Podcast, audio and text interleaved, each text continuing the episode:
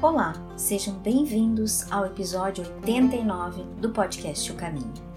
Hoje vamos comentar o capítulo 13 do livro Caminho, Verdade e Vida de Chico Xavier, que se inicia com uma belíssima pergunta: Que é a carne?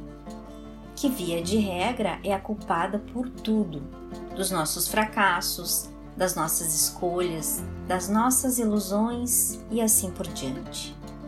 Na verdade, queiramos ou não, a carne é apenas e tão somente a veste transitória de nosso espírito.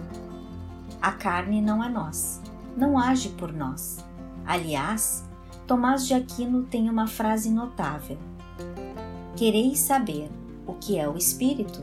Olhai um corpo sem ele. Precisa de mais? Se ele é demasiado denso, não é porque tem que ser assim mas sim porque esta densidade trazemos no espírito. Ele é o que nós somos, a nossa essência. Precisamos trabalhar esta essência para apurá-la, qualificá-la. E para isso não dependemos de nada, a não ser de nós mesmos. Da mobilização da nossa vontade, da nossa iniciativa e decisão. A grande questão é: Estamos dispostos a fazer este trabalho? Então teremos que deixar de fazer o que sempre fizemos, transferir a responsabilidade, pois sabemos que a carne é o nosso saco de pancadas e a grande responsável pelos nossos malfeitos. Afinal, é ela que é fraca e nunca nós mesmos. Quando iremos crescer? Quando iremos nos abraçar e nos autoaceitar, quando vamos nos dispor em espírito e verdade e fazer os caminhos necessários para irmos em frente? Já está mais do que passado do tempo de iniciarmos essa jornada. E ainda que tardia, sempre é tempo. E este esforço urge, pois o espírito pede uma oportunidade para expandir-se e até onde temos sido nós os responsáveis pelo nosso atraso e não a carne. Vamos lá, abracemos o novo tempo com a vontade de fazer, se quisermos ser um pouco mais felizes. Ou vamos continuar remando em mundos igual ou semelhantes a este, vivendo a mesma realidade. É isso que queremos realmente? Fiquem agora com o comentário de Joaquim Marquísio.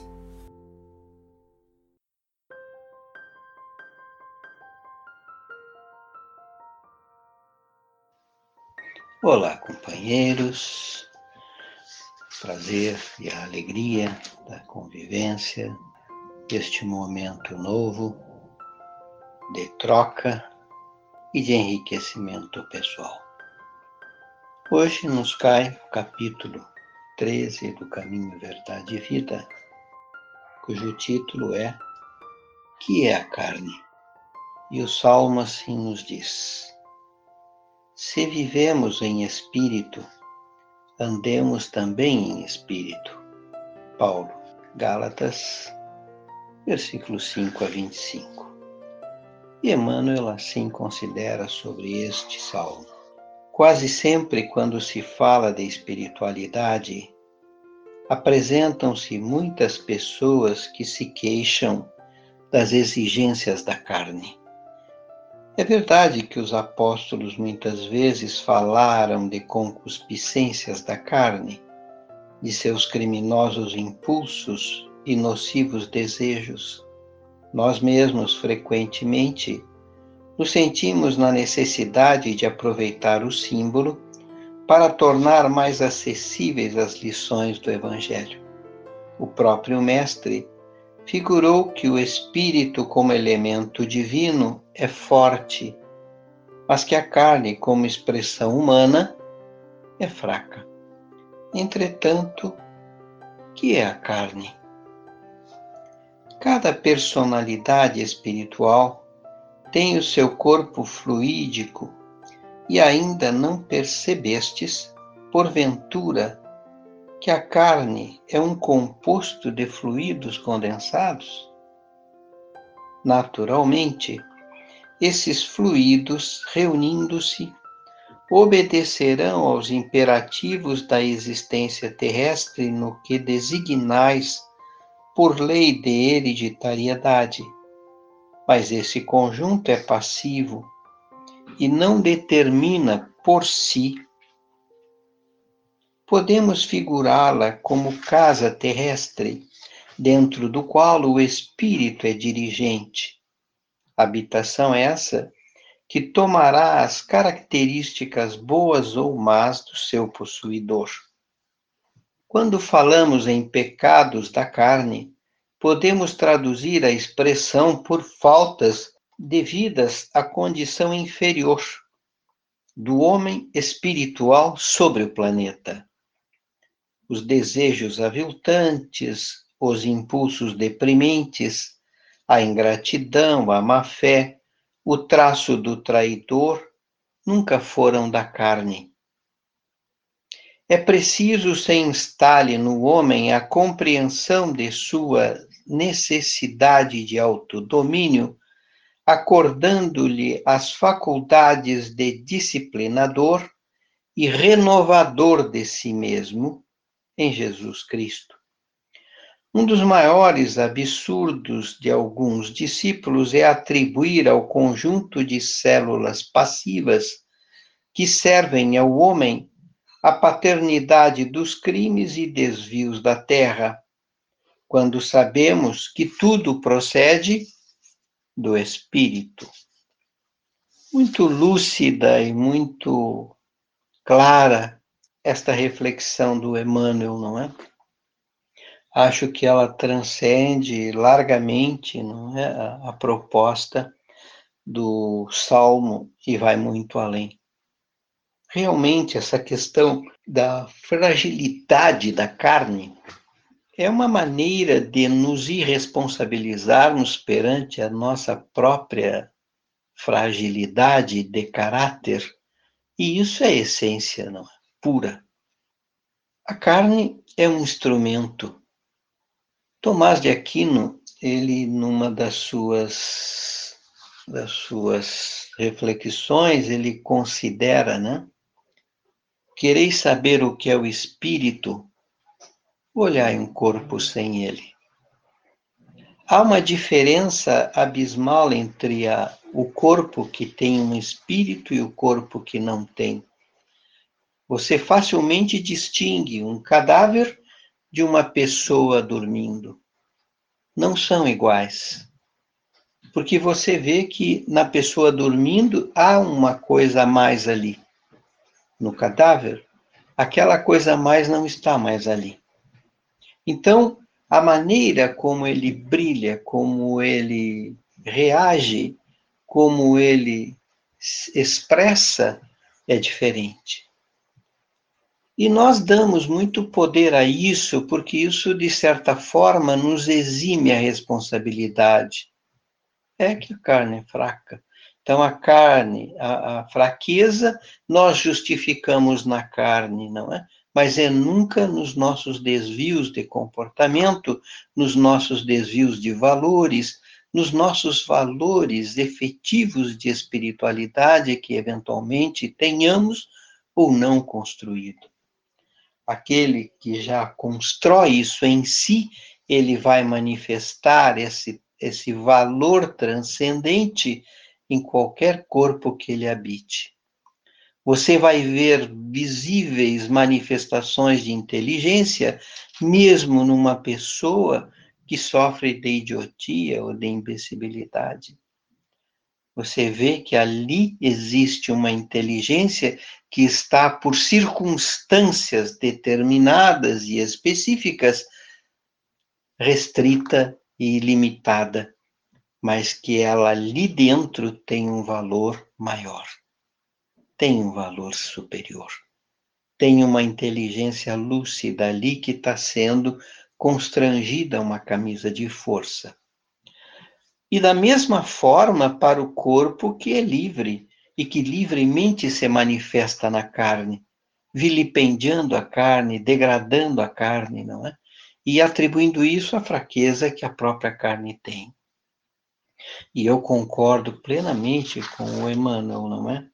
Um dos maiores absurdos de alguns discípulos é atribuir ao conjunto de células passivas que servem ao, ao homem a paternidade dos crimes e desvios da terra, quando sabemos que tudo procede do Espírito.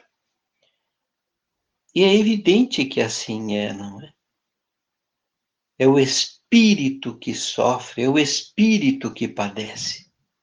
Então, quando nós é, conversamos com algumas pessoas que estão vivendo situações muito duras nas suas encarnações, elas nos dizem assim, mas.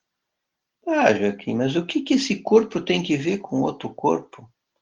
Mas não é o corpo que sofre. A dor, ela é de natureza moral. E ela sendo de natureza moral, ela não está restrita ao corpo. O corpo é a veste desse espírito transitória, como nós trocamos de roupa frequentemente. Não é? Então, na verdade, é, a roupa não é o que está dentro dela, mas o que está dentro dela é que é o que motiva esta roupa e leva ela e impõe a ela e determina a ela o seu a sua massa e o seu conjunto de atitudes e de posturas. Queiramos ou não, tudo gravita em torno do espírito, porque é lá que está a sede da vida, porque é este o componente que é que tem o fator eternidade consigo. É este que carregará consigo dos, mil, dos milênios seguidos e dos séculos e séculos e séculos vivenciados. É este, porque é esta essência que transcende. Então, todas as nossas experiências que aqui são vividas, elas naturalmente são carreadas na direção da essência. E esse mundo denso que nos limita e que nos restringe significativamente, ela muito mais nos preserva de nós mesmos do que nos dificulta.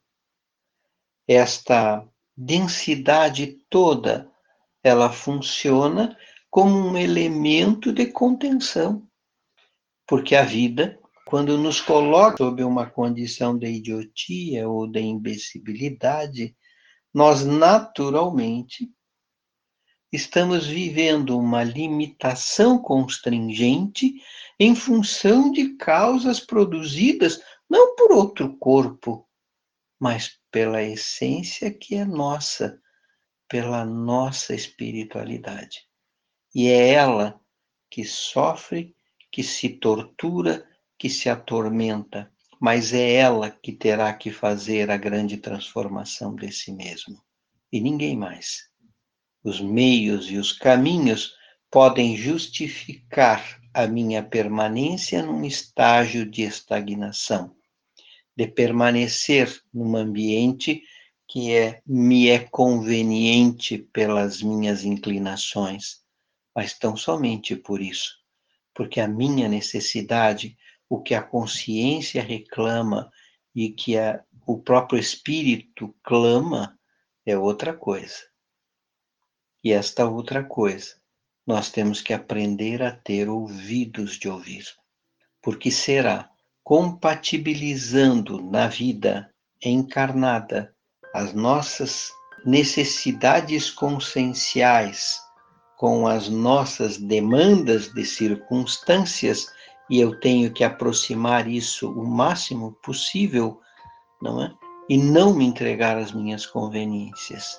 Eu tenho que sim priorizar o meu estado de consciência, porque este é o mais relevante, é o mais importante, é o essencial. E mais do que tudo isso, é a razão de tudo em favor de nós mesmos. E na medida em que a vida se sutiliza, o que vai mudar é tão somente que, claro, nós vamos ter que crescer em termos de níveis de percepção e de sensibilidade. Porque se permanecemos no padrão em que estamos, não temos como ir adiante.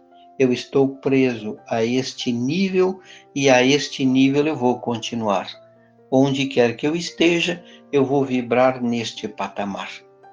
E se eu preciso, e se eu quero, se eu necessito e se eu anseio, até porque a lei de progresso é um processo inexorável, nós vamos ter que crescer, vamos ter que avançar, vamos ter que evoluir, vamos ter que vibrar melhor. E na medida em que estas experiências vão nos levando à exaustão, nós vamos caminhar para um estado de consciência mais reta, mais verdadeiro e mais definitivo. Nada na vida é estático, tudo é dinâmico, mas essa dinâmica sempre ela busca nos empurrar para um lado melhor, para um lado de crescimento, de desenvolvimento e de evolução pessoal pelo aprimoramento da nossa condição de espiritualidade. Porque só assim nós vamos romper com estes níveis que nos mantêm presos a este plano denso que nos apequena, nos limita e nos traz tanta dor, tanta aflição e tanto tormento que poderiam ser suprimidos. E à medida em que a consciência se eleva, nós naturalmente elevamos o nosso conjunto de caráter, de, de, de sensibilidade e de tudo mais. E é nesse patamar que nós vamos nos aproximar mais daquilo que o Cristo nos legou. Porque verdadeiramente só assim o Cristo será em nós por nós e com todos nós, na medida em que formos com Ele. Um grande beijo no coração de todos. Até. Seja a mudança que você quer ver no mundo. Obrigado por nos ouvir até aqui. Nosso podcast você encontra nas principais plataformas, como Anchor, Spotify, Google Podcast, entre outras. Baixe um desses aplicativos em seu celular, se inscreva em nosso podcast e compartilhem com toda a sua família. Eu sou a Valentina e nos encontramos na próxima quarta-feira. Te espero lá!